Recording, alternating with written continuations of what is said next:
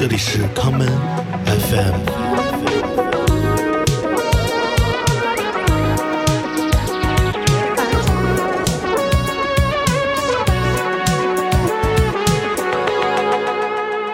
大家好，欢迎收听这一期的康门 FM，我是建崔。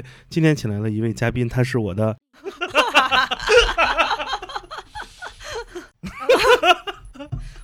我太尴尬了。绯闻前妻，对，绯闻前妻，欢迎前妻来到节目，来 有请北京著名朋克教母，站在中国呃音乐综艺背后的女人。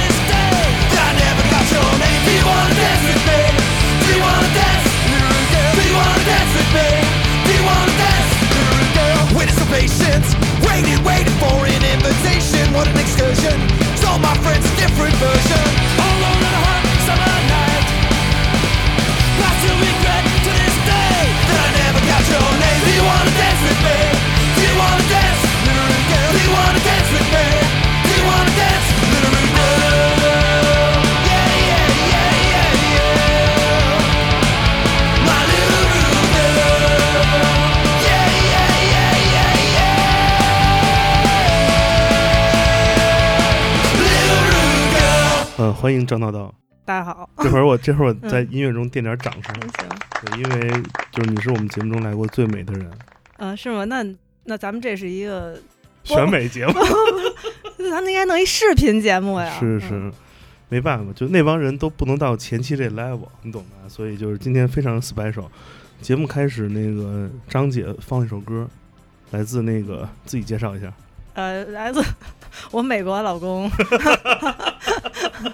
呃，就是呃 r a n r a n c 吉他手拉尔斯自己的乐队啊，是，就是因为疫情回不来，对，所以只能跟这个北京的，就是众老公中的一个，在一个那个夜深夜深人静的这个晚上，在一个伸手不见六指的夜晚，是的要再续前缘，对，那那那就甭录了，现在把灯关了吧。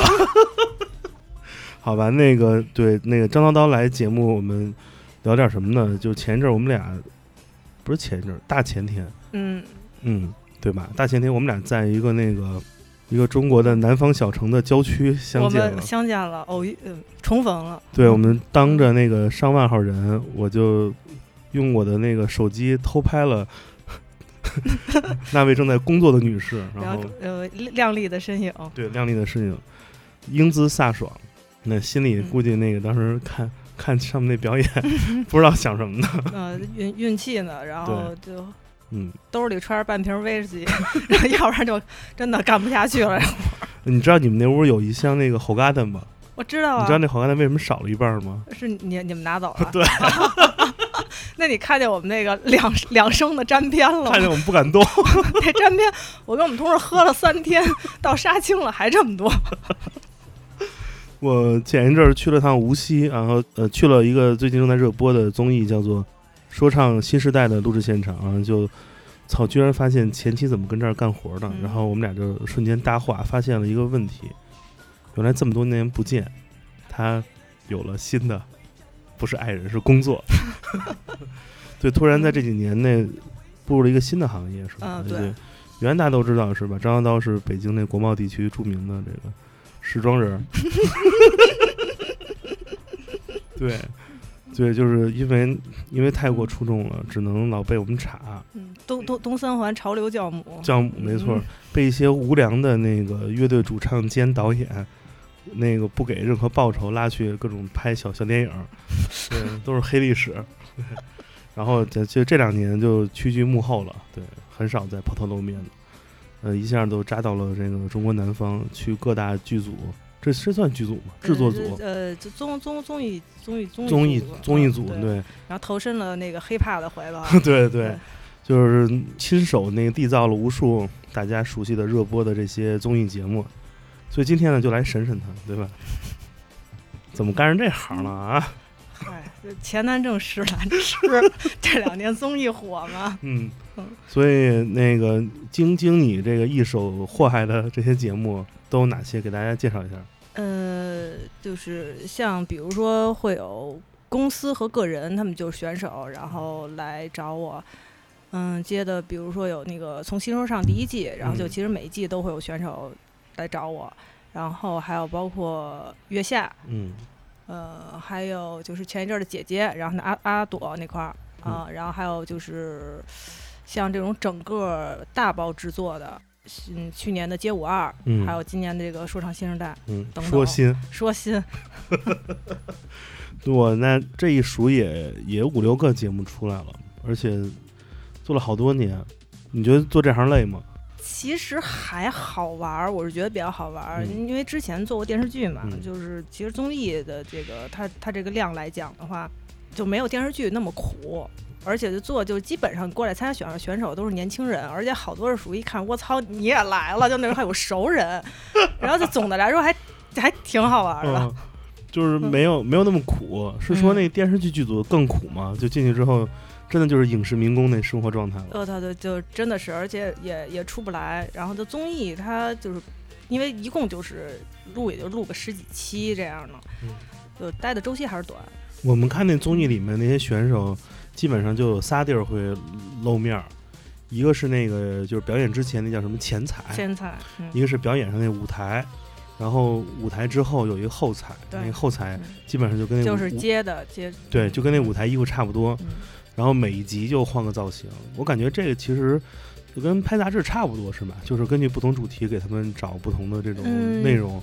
就也不太一样，就嗯分做什么样的综艺。嗯就是说，你看，就是比如说之前就是做做街舞，然后因为之前没有做过这种类型的东西嘛，就我只考虑这衣服好看不好看，嗯但是没有考虑到，就是他们舞者会给你反馈说说说，比如说说说说这个扯了裆了什么的。我跟做街舞的时候就操，那会儿没事儿就给学生补裆，盯着采访阿姨给学生补裆。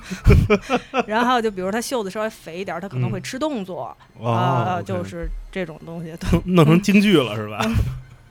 所以就好多时候你还不能光看这衣服它的美观性，它可能还会注重一些功能性和实用性。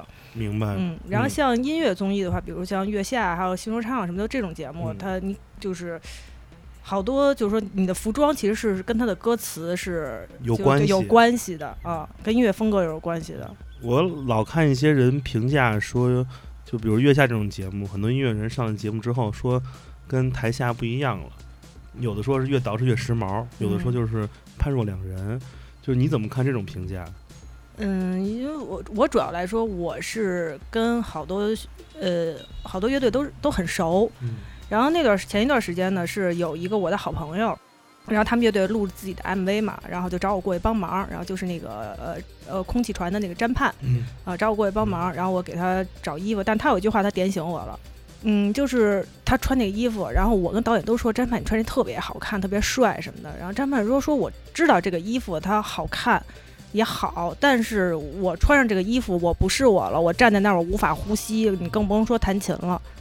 然后后来我就想，这个就是你首先你你要让他们穿上东西，他是还是他自己，他得舒服。对他要舒服，然后他要自信，嗯嗯，你就不能就是说也是说光光看帅就行。你说，嗯，那比比如说说弄弄弄点儿那那那 T 台 T 台款，然后巨帅巨猛，你你你你你说让让我让让让谁穿？你让刘浩穿穿一大亮片西装，他 他也不是他呀，对吧？是。嗯，所以其实这还挺难拿捏的，一个是嗯就是要比他平时就是自己的造型要稍微更适合拍摄，对同时他还不能丢自己的灵魂。对。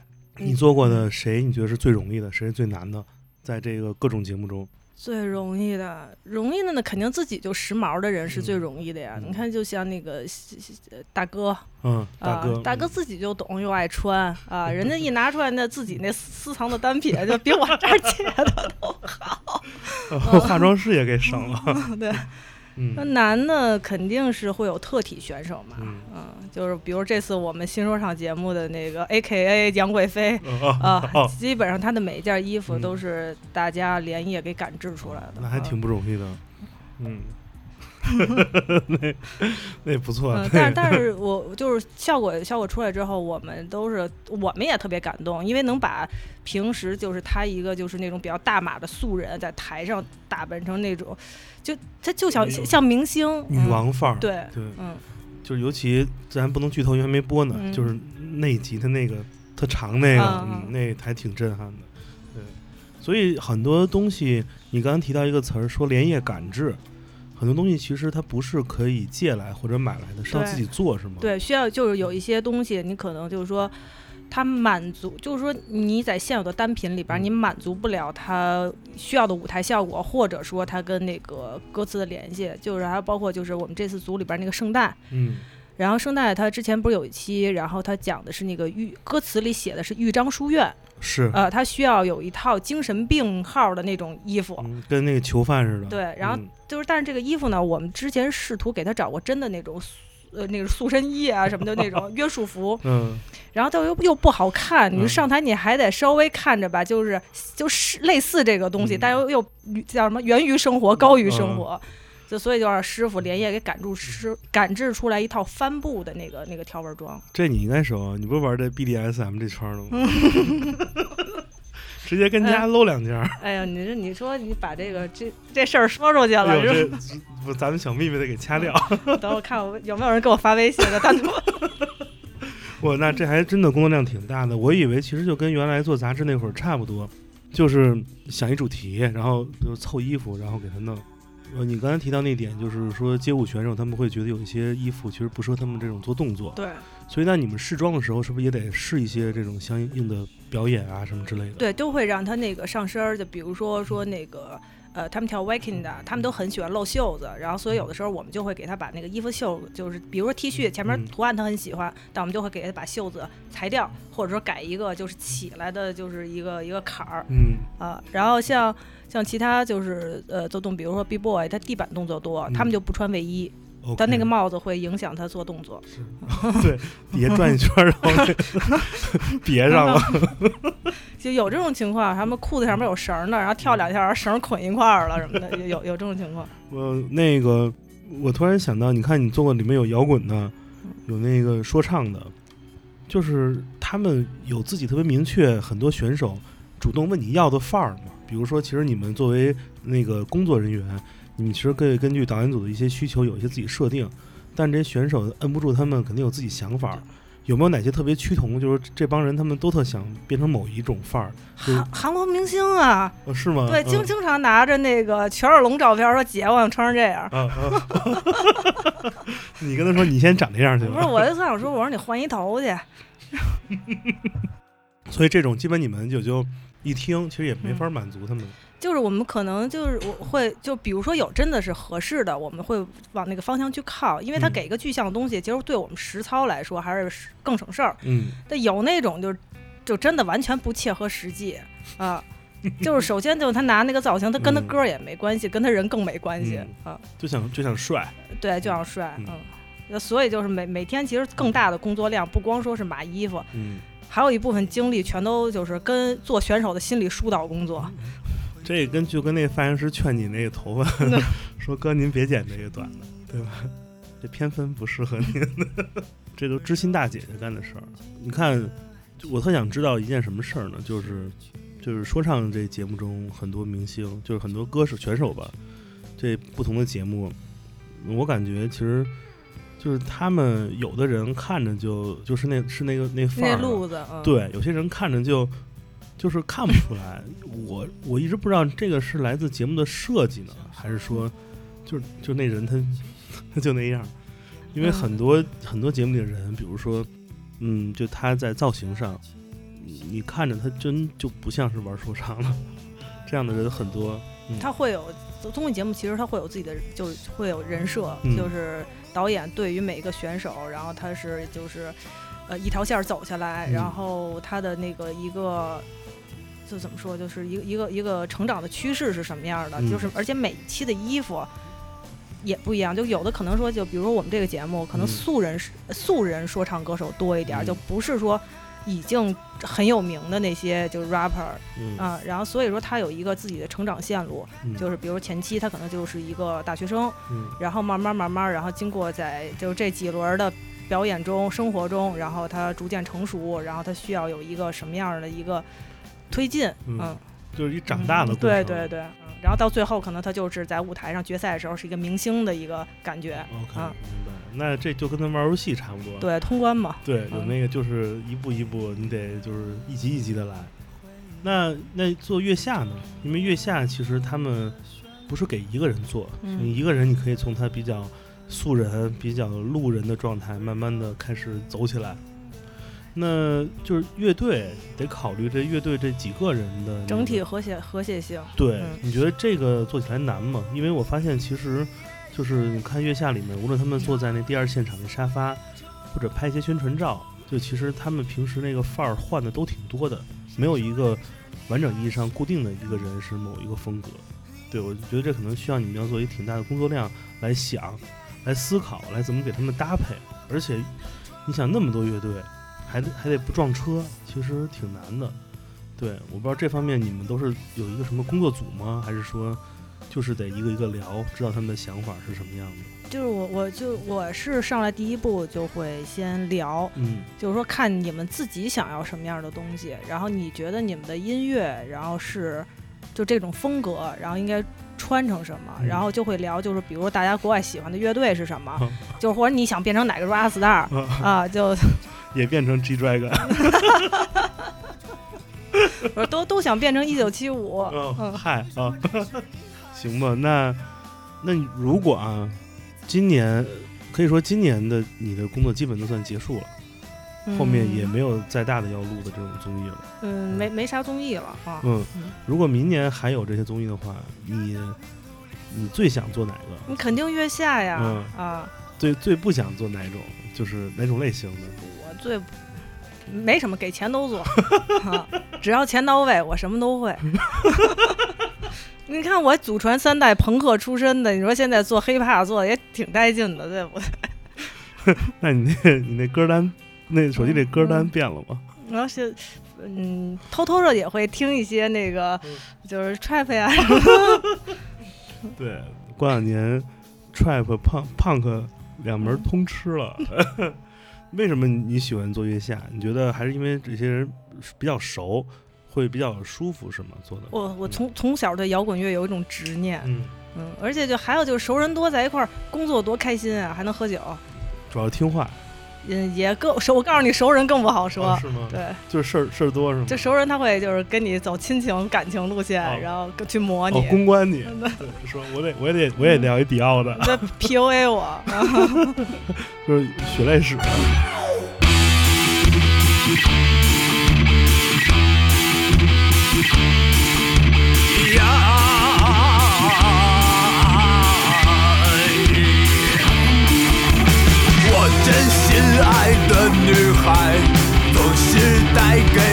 上海。我虽然长得不帅，不懂文艺的情怀。你手机里播放的歌曲都曾是我的最爱。卡拉 OK 音乐响起，我依然等待。我要爱，别人也有爱，原始人的爱，我在等着你回来。别人也有爱，原始人的爱，我在等着你回来。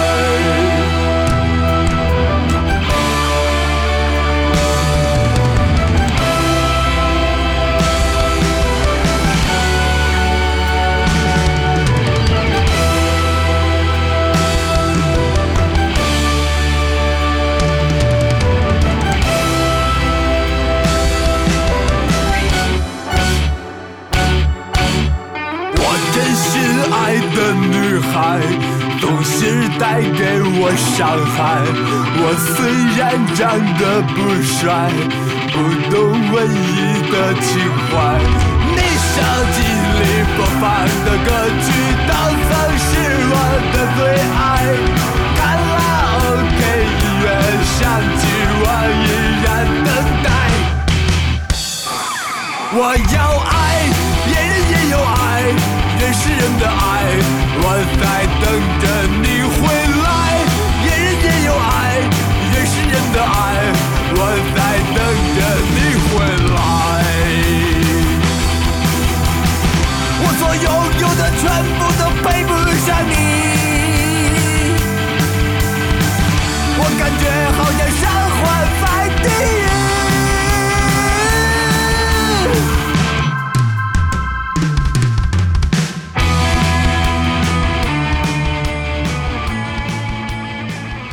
月下这今年你每集都看吗？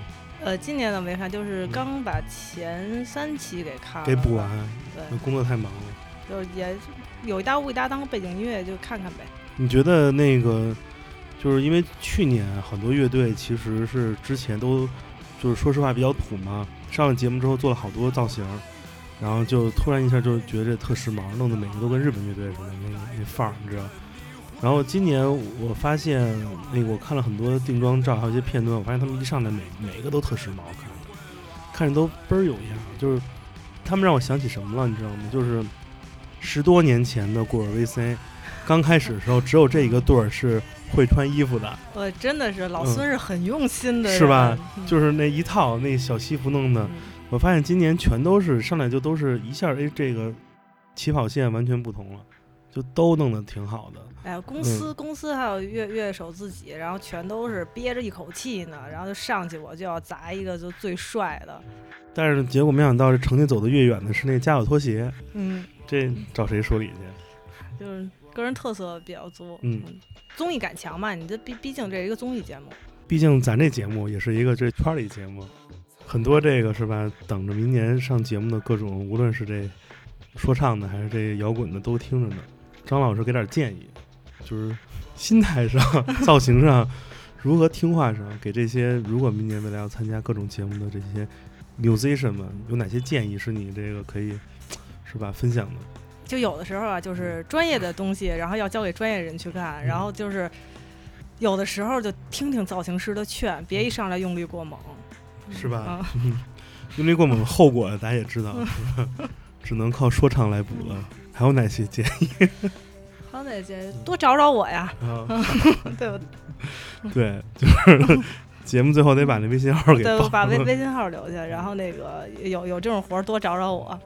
你觉得今年这个月下节目，嗯、哪个乐队他们自己的本身的这个这个造型就挺出乎你个人意料的？就是他自己的那个范儿，或者他自己的对于乐队这件事的感受，其实是你觉得他有自己审美的。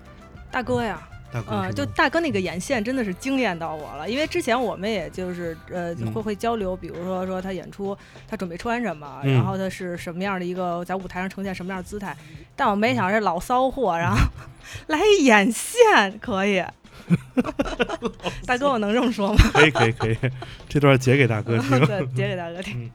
你觉得招一赛今年这范儿怎么样？呃，交易赛的我觉得就是边远啊，就是刚刚才我跟我跟我跟潇潇我们俩也也聊天嘛，嗯，就边远就是边远，就是他穿什么，就好多东西就是根本就不搭嘎的东西，嗯穿在他身上，他就是边远。就比如说绿裤子，然后 配彩条袜子，再加黑黑黑色尖头皮鞋这种东西，你说穿谁身上不像农民工嘛？然后就是，但是穿边远身上，这就是好看，我觉得这十年来都没变没变样儿。没变样，除了牙掉了，然后其他的没没太变样。那女孩儿呢？节目中很多女孩儿，去年好像被大家评论最多的是石璐，嗯，今年应该是刘敏，对吧？说他们俩的范儿都怎么说呢？特摇滚，也不能这么说，就感觉特特顺溜，就有样了。你怎么看？就是女孩儿参加节目做造型的一些什么技巧，或者有哪些点是要注意的？我觉得女孩儿你更是要注意，别用力过猛。嗯就嗯，能能能点名说吗？然后可以啊我觉得那个遗忘俱乐部那位老铁，然后哦就是真的有点用力过猛了、啊。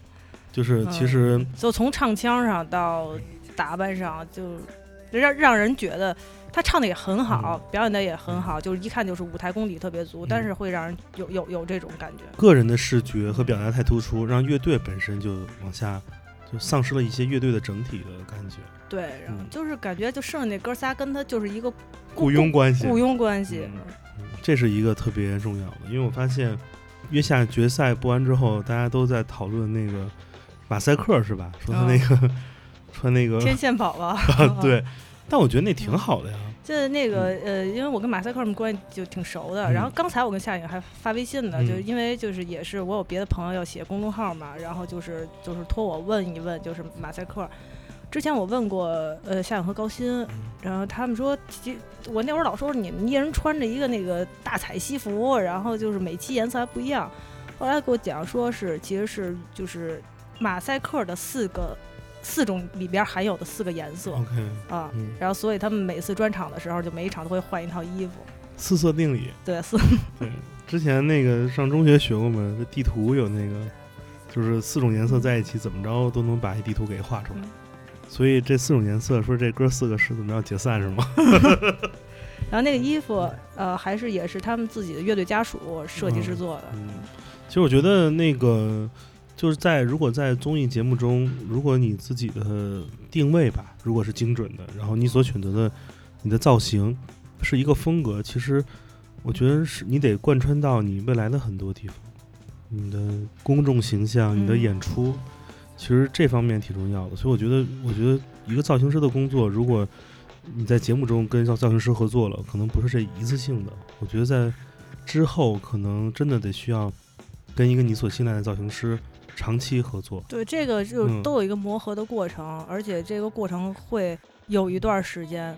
我之前看一些国外队在中国的演出，其实他们自己是有类似这样的，就这个这个职位吧。他们可能也不叫造型师，但是专门有一个人是来管。整体形象的，对嗯他们那个应该就叫做那个，呃，就是管管 wardrobe，也管道具和各种这种，算是一个美术老师。啊，就说就是形形象呃形象担当，嗯对对对，我我我看过一些国外乐队的后台，比如就是那会儿我去看那有一个特别主流乐队叫梦龙，你知道吗？Imagine Dragon，、哦，就是对，那个他们队儿其实也有这样的角色，去后台探班嘛。我看哎，就还真有人在管这些东西。我发现这个其实是挺对的，因为如果真的大演出，你面对的上万号人，嗯，其实这是一个整体的事儿。对，因为呃嗯，我一直觉得就是说。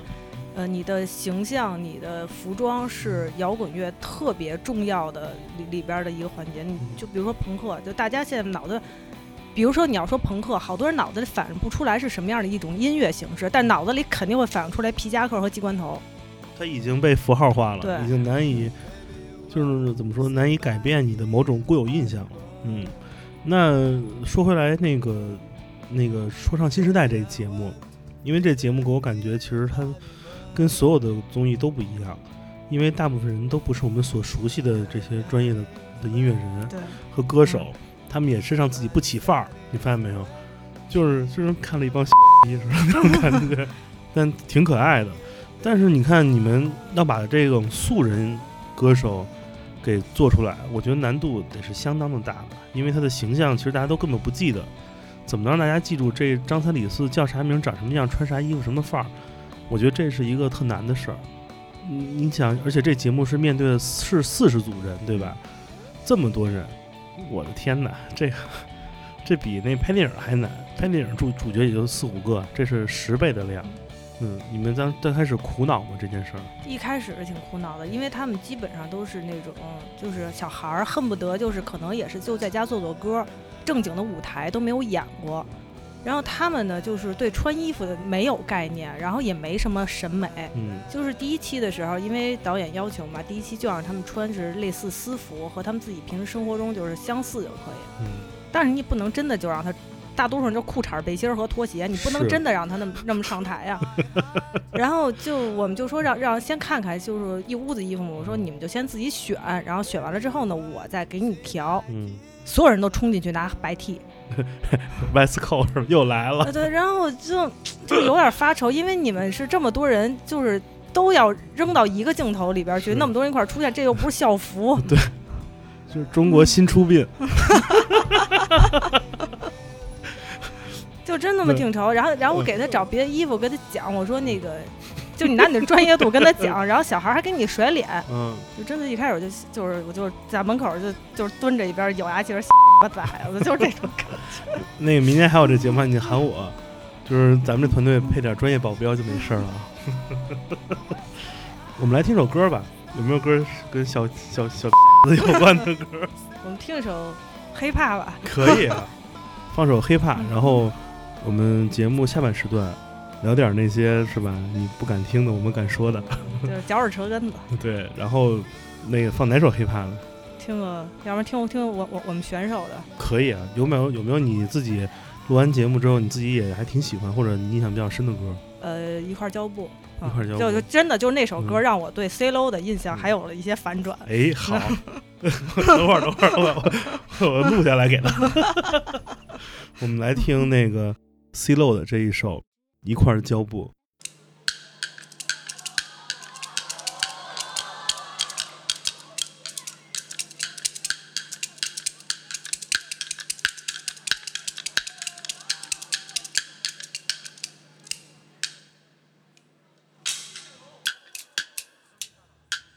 主办这么一打呀，我说不出想说的话。当我用一块胶布这样粘上我的嘴，你是否还感到害怕？爸爸，父亲，你让我害怕。你知道我深爱着你给的家，在我离开的时候，我止不住的想他，想回家看家的变化。但是我的父亲，你忘了我们约定，你忘了你说曾经，昼夜你而立于心，你一心为了家境，疏远了文化感情。我懂你父亲，也懂你对他的那份冷冰冰的。但是我嫉妒住在楼上的邻居有台钢琴，我也羡慕楼下的邻居能唱流行。我也知道你最想让我拉个二胡什么的，可是爸爸，我已经长大了。我知道我的爱，我为他远渡重洋，我却为了你的决定而暗自神伤。我想要带他回家，可你却不愿见他。我想要和他私奔，可我怕我会想家的我的爸爸。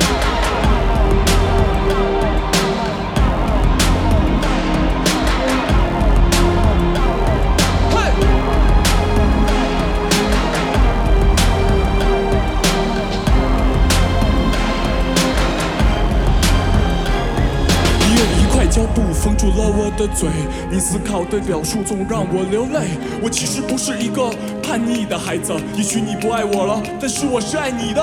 一块胶布封住了我的嘴，你思考的表述总让我流泪。我其实不是一个叛逆的孩子，也许你不爱我了，但是我是爱你的父亲。我只是想给你最好的。我来自丹东，你知道我经历过什么？我想让他们知道，我们不久前和铲车，我们五千年的文化从来就不是缺的。胡人的二胡，我们融合了它。来自波斯的喇叭，现在叫唢呐；来自西域的乡琴，演变成琵琶。我就不信我们的家就不能有它。我知道有人谩骂不同的文化，我知道有人对他抵触，有人为他打架，但也有人像我一样迎着风声说话。我只是不想再听外人说咱家的坏话。我的爸爸，我的爸爸，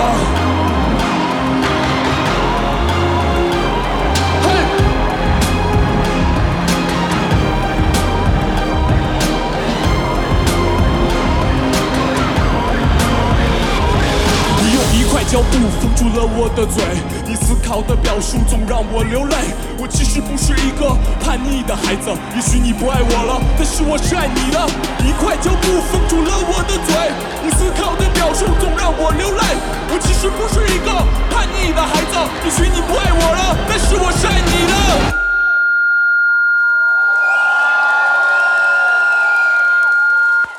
哎，我们回来了，这就是在《说唱新时代》节目中，其实引起了很多注意力的一首歌啊，叫《一块胶布》。嗯，所以他那身上那堆红色大力胶，他是自己弄的吗？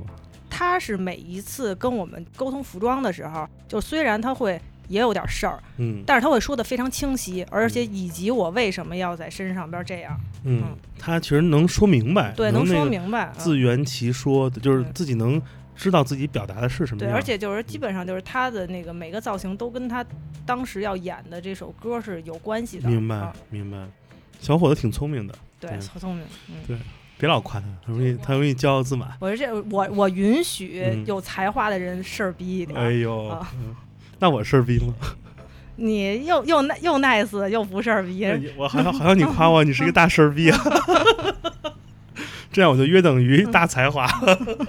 好的，那个节目下半时段，呃，先给大家做做一下预警吧。呃，这段下面的录音，可能你听到的会有很多就被我打上声音马赛克的那个哔哔哔哔声啊。对啊，那个我是我会视尺度来聊，所以这样我们就可以是吧，畅所欲言。你不会让我得罪人吧？我都给他们 逼了，他要谁能听出来我我我他妈倒给他钱，那就嗯直接就是你直接放一逼不完了，省得录了。放一个俩小时的逼，谁最傻逼？看看咱俩判断一样不一样。你是你是从哪个方面就是要说傻逼啊？哎呀，就是你看啊，比如说你的工作是做那个造型，我的工作是来就是了解他们，对吧？就是如果让咱们的工作变得不顺，并且没道理，我觉得这就是挺傻逼的事儿。就这是我的标准，嗯，就是这样，就是嗯每一期起范儿的人都不一样，每一期都有 不一样的傻逼。或者说点那种特傻逼的事儿，咱不一定说是谁，但把那傻逼事儿说出来，大家琢磨琢磨。因为我觉得这是一挺好的事儿，这是一这人性的一部分。咱就不说是具体哪节目了，是吧？好吧，就比如说，就是让我补，让我给他缝裤子，嗯，我说缝可以。如果说这个是我们组里提供的裤子，我我就坏了什么的，我懂我们会给你负责缝就是。归谁谁谁来补缝补呗，拿拿他自己在家穿坏的裤子让他帮我补，还让我给他洗衣服，我我可去你妈的吧！我说我干洗店你自己去去洗吧。说那说你你给我报销干洗费，然后是直接让我轰走了，这没没道理吧？啊！太他妈还有那。种活了二十多岁的，嗯然后嗯我给他试完衣服，嗯，然后那个自己伸着手跟那儿不动换。我说你把腰带系上，说我不会系腰带。我说那你二十多岁怎么活的呀？嗯我说你自己想想怎么系。伸着一脚让我给给他系鞋带儿什么的，就全是这种，就跟伺候爷爷一样。我都惊了嗯，，真的惊了，我真的我真的嗯惊呆了。不是而且我真是说，就是我他妈以前搞对象都都都不敢伸着个脚让我给他系鞋带儿啊！我说你小崽子，你凭什么？我觉得这是最基最基本的你对人的不尊重。是的，是的嗯，是的就我们是，我我们是造型师，但嗯我们不是，我们不是育儿师，我们不是幼儿园阿姨，是，不是你爹你妈你又不是残疾人。是没准是残疾人，对吧那？你他妈收果的时候，你你你怎么解裤腰带、系裤腰带系那么好啊？嗯，漂亮。哎，要么就是缺心眼儿，就是心眼儿大；要么就是家教不好的典范吧。哎，你说有没有那种，就是你把那个造型的衣物给他，他弄坏了给你回来的？嗯，有啊，嗯。还是那位就是让我们给缝裤子的大哥，然后那期被他被淘汰了，然后嗯。淘汰，然后导演在台上公布那个名单的时候，嗯。他把那个衬衫给撕了，就直接撕坏了。然后撕坏了之后呢，然后我们的那个就是负责那个品牌就是借出的那个那那个同事就一直追着他让他赔偿，嗯。然后呢就说说说说你拿出证据来，然后说怎么着能证证明是我撕坏的我就赔。然后后来就找着那个就是那个是镜头镜头了嘛，嗯然后还砍价，嗯然后说说说我就是一穷，那个说是衣服太贵了，然后说那个就他质疑我们给他报出这个赔偿价格的真假、嗯，啊，那你能自己买一个呗，不得了吗？然后后来我们就找着官网的那个图片，然后嗯并且跟他说说我们已经拿这个赔偿价格是给你打过折的，然后还是不愿意赔，啊，嗯，那得为自己冲动买单啊，那就这要不然就傻逼，最后还是赔了。还真有这样的。嗯，挺多的，嗯。还有那种就是什么，呃，给我们衣服就直接就就穿走了。啊，就因为呃那那期赶上那位选手被淘汰，嗯，然后呢，就是他心情不好，我们找他还衣服就不理，然后后嗯来那个直接就把衣服给带回老家去了，然后给我们所有人都删了。我也惊呆了，图什么呀？我就图一爽，我也不知道。所以，所以这节目是叫《中国新朋克》吗？然后还有什么那种，还有那种什么拿着衣服撒气的，啊，啊，摔摔衣服的，什么那个砸配饰的，完了，我觉得这嗯。录个综艺把人都给逼疯了。不是，那你不能拿衣你自己衣服愿意怎么摔怎么摔，还就不尊重人。那如果是专业的音乐人或者专业的这种艺人，这方面会不会好一点？因为平时接触这种拍摄啊什么的倒多一点。就总的来说，就算心里也有意见，骂我一百八十回了，嗯但是最起码表面上都和和气气的，是，啊嗯，就是有话会好好说。戴上一张社会的面具。嗯，行，我觉得那这个还行吧。当年你看那会儿在杂志干活的时候，遇到这种事儿，其实其实也挺多的，但是当时都我觉得都好多年前了。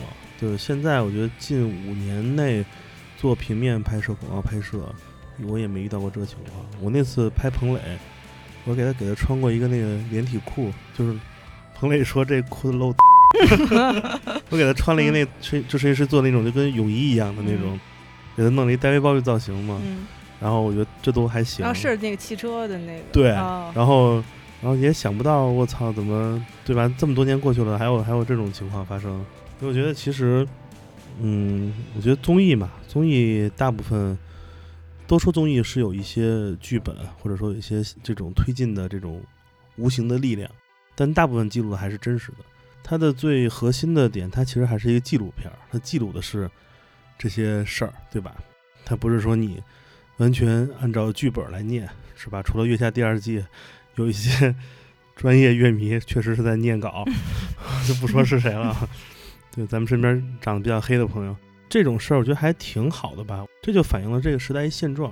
嗯，我之前一直就看很多节目，其实都不愿意把自己节目中的录的问题给剪出来。但是其实我们也，你觉得就是这么长时间在这个行业内工作，见到这么多乱七八糟的、是是非非的，就是可笑可气的事儿，你觉得这个行业它还是一个有魅力的行业吗？你觉得你怎么评价就是做综艺的这群人和参与者们？你觉得他们是一个什么样的状态？他们是想得很清楚自己在做什么事儿呢，还是他们也是摸着石头过河，在一步一步尝试？嗯，反正就我就我个人来说，是一个尝试的过程。嗯而且就是，其实呃，做综艺给我就是打开另外一扇门。就以嗯前我是一个，就是好多时候，就比如说听呃，在听歌上啊，或者说是对造型的选择判断上，我是一个比较 old school 的人。嗯，嗯看得出来。呃，然后嗯然后，所以就是，嗯，其实做综艺，比如说以前我很少。去听说唱，就除了嗯一些就是比较老的，像什么 Cold Mosking 啊什么的，就这就这种东西我会听。嗯然后像这种新的，我根本不会听，因为我觉得都是缺的。嗯啊，然后再加上说，你做这行，你必须你要先去听大量的东西作为一个基础，要不然然要不然你你如果说你不了解的话，你没办法跟选手喷呐啊，你没有说服力啊。漂亮。然后就所以就听，然后听着，后来我就发现就是魅力点在哪儿，还有嗯包括就以前我我觉得跳街舞这事儿，我以前有跟别人说过一句话嘛，就是嗯我说以后如果有一天我有了孩子，我说他就是比如说说说他玩乐队呀、然后他什么去做纹身啊什么的这些我都支持。他要敢跳街舞，我打折他的腿，我就觉得特别傻逼。我对街舞的概念就是以前。呃，华为那边就是老有队跳街舞的，然后就一下楼就就一堆男 拿脑袋钻地呢，我知道，就就特别不能接受。然后就那还是那个就是韩韩韩版服饰对对对对对，然后嗯就是越滚什么的那会儿，对，还有什么滚轴的那那会儿，对，就放着罗百吉拿脑袋钻地。罗百吉，对，特别对，那后来是我就接触这个以后，嗯我也要做功课，嗯然后我就会去网上就搜他们以前的比赛的视频，嗯然后呢也会跟他们去聊，然后我终于分清楚了街舞的几种风格，嗯然后后来是能感受到，就是跟着，因为你其实实际上你也是跟着他们一起在成长，是，嗯，就是能感受到他们的那个那叫什么团魂，嗯。嗯，还有就是他他的那个，嗯，他的那个那个他的爆发力，然后他的努力，然后就是这真的很一帮小孩儿特别特别能吃苦。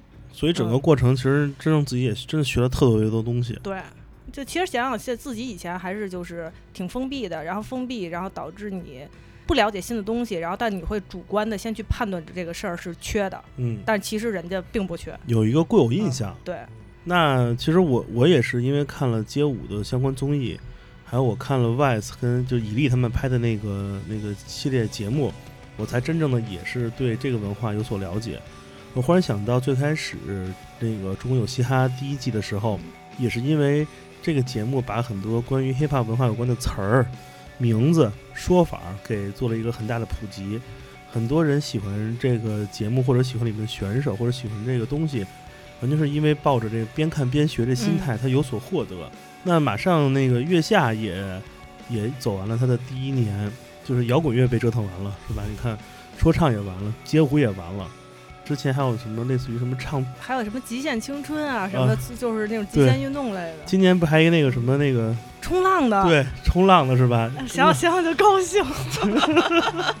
就是这种这一圈，其实你看第一年基本上都是一半是看看内容，一半其实还是在学那个，就它里面这文化嘛。就是这些，如果第一年全都走完了之后，就是之后的节目，第二年往往都是似乎那个口碑就都会往下坠挺多的。就是，但是你想啊，但是这相关的这种青年这种亚文化的东西还有很多没被挖掘。如果有有一机会给你来做那么一个综艺，你想做一个中国有什么或者什么新时代呢？我可能会去想想就想参与极限运动吧。是哪种极限运动？是多人的极限运动吗？就可以前期是单人了，来来来来不胡，先来一不胡逼的，再说一胡啊逼的。有什么你觉得哪哪种就是音乐门类或者其他的这种东西还没有被综艺化？你觉得其实值得做的？其实我真的觉得是极限运动。就去年极限青春，其实我还期待了一下，嗯因为身边会有朋友去参加这个比赛嘛，是又都是小孩儿，嗯但是就是没什么太大水花儿。嗯我觉得更多的是，我觉得他可能是没有把他们的日常的那个真正特别那个 real 的生活状态给剪进去，不是剪进也没法播了。但我真觉得就是。就那帮小孩真的是嗯特别有意思，嗯然后又又胡逼又闹又疯，就是所以他们那儿也有一大烟囱嘛，啊，烟他那儿他们那儿也有一大烟囱，嗯，没烟烟囱后面也看不见嘛，一地碎石。好吧。嗯，我还以为你你你会说一个中国有来一个中国有 old school 呢。你你就想想，就就这嗯节目，我就想了一下，那肯定嗯就屋里特臭。是是的，中国有暴徒，中国有三高，中国有 有猝死，太可怕了！如果真来一个这种，全是那种老哥哥，然后爹中爹。那那种节目，如果真播出来，我觉得这节目画面百分之八十都是马赛克。嗯，那你觉得，就我们这么多年喜欢这些文化，就是因为这些人有意思。就是我觉得，其实综艺对我来说，其实它是一挺好的事儿，因为你看啊，就比如我们很熟悉这些乐队，说他音乐有多好，其实没多好，就这些人特别可爱。人真的就是很特别真实，对，而且其实说实话，我从月下第一期的时候，我就觉得这个东西没法儿放在一块儿比，因为它不是一种音乐风格，这个东西没法儿来评分儿。没有一个标准，但是我觉得综艺就是能把我们平时接触到他的这个状态对，，给反射到没错，嗯大家看到，所以大家就是你看，很多人都就问我说，你们为什么会你们一帮人都捧某个乐队？为什么？因为他有人格魅力。，对，对对对只不过平时大家不会像我们一样，就是跟这帮傻逼，就 get 不到他哦那个能碰上呃所以节目把他们身上这种最最有人性的、就最有味儿的这个场景展示出来，这是一好事儿。嗯，所以我觉得大家也能懂我们当时为什么喜欢这些这些人。那现在的这些综艺节目，其实真人秀部分有些节目是变得越来越少了，有些呢 就过于多，是吧？比如这这新时代，不是这样，但我们但我真人秀部分啊，最精彩都没没剪进去哦啊。这我不敢让你说了。就以后吧，有这种好事儿，喊我一下，我不参与，我嗯我光看看看学习一下，是吧？因为毕竟好多玩法都没尝试过呢。其他老前辈玩没玩过我就不知道了。新时代吧，嗯，对新新四代你 行吗？太可怕了！你觉得经常在剧组里面工作，就是长期这样的工作生活方式，你已经习惯了吗？嗯习惯了，嗯，因为你看你们也就在这儿关着，一干活干好几天，酒店，然后到那个就是影棚影棚嗯两点一线。我有一个问题，我其实觉得我挺关心的，就你们只能吃外卖，还有盒饭。就原就是那个剧组订的盒饭，我操！我跟你说，就真的就是我们这组里这这回盒饭太牛逼了。我们嗯说这师傅天天是抽着签儿炒菜嘛，嗯你我在这儿吃了几道菜让我记忆犹新。嗯呃，薛里红炒鱿鱼，嗯，呃，鸡蛋西红柿炒榨菜，然后冬瓜炒凉皮儿什么？啊，就是你看着山药，一吃它是萝卜，就就全是这种东西。还有风，还有那种风化，感觉风化了好几年的鸡腿儿。我操！一吃那肉都咬不动。对我去了几趟，我就我就我有点受不了了，所以就是你们这个，这真的算风餐露宿，对，我就感觉这人会其实挺，就是你的都都被填满了嘛。你我相信你们也没有时间用电脑，全都是拿着手机上跑下跑。但是嗨，就苦中作乐呗。嗯然后后来我就就是因为我我我进组时间比较多，然后嗯所以我就是。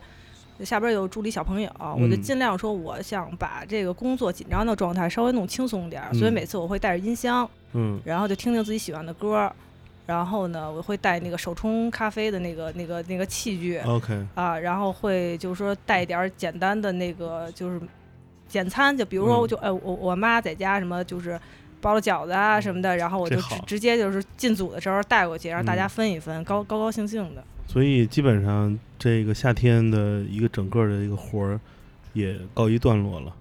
有有有想念的事儿吗？其实我还挺喜欢无锡的，嗯，因为一开始的时候就，嗯后来我发现就是我身边所有的朋友都在旁边录综艺，就一帮北京人，然后就觉着挺快乐的 就跟咱俩那天说的似的，就感觉跟十年前七九八似的。啊，对，对就溜达两步看一熟人，对，嗯，就原来你也在这里，然后晚上约着出去吃喝玩乐。有点小悲凉。我看大家过了这么多年，都在一个他乡干着同样的活儿，我现我现在终于明白那个“他乡遇故知”是啥意思了。是吧？就以前在北京的时候，就根本不见不约，嗯然后在那边的时候就感觉无比的亲。是见着几个没那么傻逼的，是挺开心的。然后互相吐槽一下自己组里边的事儿。嗯嗯，反正今天也算是庆祝你这个工作顺利收尾顺。顺利收尾。嗯，举杯邀明月，咱俩天涯共此时此嘛，时对吧？不是这调性有点不对，就是对。虽然你来之前我把床铺好了，但是这个为了保证这个节目的这个安全录制，是吧？咱们也不能重演那个剧组中发生的事情。就是我我这张旧船票是否还能登上你的破破船？这个气氛非常的浪漫，行吗？那个，我希望明年如果能早早早开，嗯、我也加入你们团队，行，对，然后咱们天天共此时。我我就专治那不服的，好吧？我觉得这工作是整个综艺中，我觉得是最有意思的。对，因为我觉得其实很多人们能看到、能记住的，也都是来自于你们团队所创造出来的这些内容。最后走走心嘛，给给你一些爱的爱的鼓励，嗯，加油！我真觉得你们怎么能弄得过来那么多人的衣服？这我还真不敢想象。就嗨，就是嗯，就你就其实一开始第一次做的时候也不明白，嗯。然后做着做着就捋顺了，就因为每一次也是有自己工作流程嘛，就是嗯。跟导演组开完会，开完会之后每每每一次主题不一样，根据主题，然后每个人再去铺衣服。量太大，因为我那天我那天就是第一次去你们那屋，我都惊了，那个已经是筛了一因为半儿的淘汰了好多人，淘汰啊，对，哇，那东西也太多了。希望明年别再别再有那么多歪瓜裂枣不是希希望希望那个有一些爱干净的选手。就穿完了脖领子不要有泥，然后身上不要有味儿，也尊重一下我们的工作成果和品牌，谢谢。脖领太 real 了。我操，明年别搞那生存了，我觉得那个地儿看着太苦了。我不是我不是带了几个，你也见到那几个狐朋狗友们去了吗？都我觉得都惊了，那几人到都傻了，说：“我、我操，这是地牢吗 我第一次的时候去那儿也惊了，嗯然后我当时去那儿的时候，我说我说这这是他妈，我说选手拿着冠军，然后因为我去的时候刚刚装完修，全是甲醛甲醛味儿，？”嗯，我说这他妈拿着冠军也得白血病了吧？太牛逼了！这绝对是，我觉得这节目应该是中国这个综艺历史上的一个抹不去的一笔。所以严严严严导有点稀的，对，希望他努力吧。对，就是，嗯、也是关注这节目很久了，从看节目到参与录制，有一个谜团一直在我心中，就是严敏到底用什么色号的这个粉底。嗯，希望在今年结束之内，他能给我一个满意的答案。今天就差不多就是这样。嗯，节目最后还是做个小广告吧。如果你想加入我们节目的听友群，欢迎添加我的个人微信，也就是剑崔的汉拼全拼，我会把你拉到我们群里。今天的最后，那个张叨叨选首歌给大家放吧。我瞅瞅啊，那就张楚的《光明大道》好吧吧，希望咱们大家都有光明的未来。我也惊了。来听张楚的这一首《光明的大道》，我就特别想说，来听张楚这一首《正道的光明》。就是这样，我是建崔。嗯，行，我我是张小刀。嗯嗯，江湖再见。江湖再见，拜拜。我们那铺床去了，拜拜 拜拜。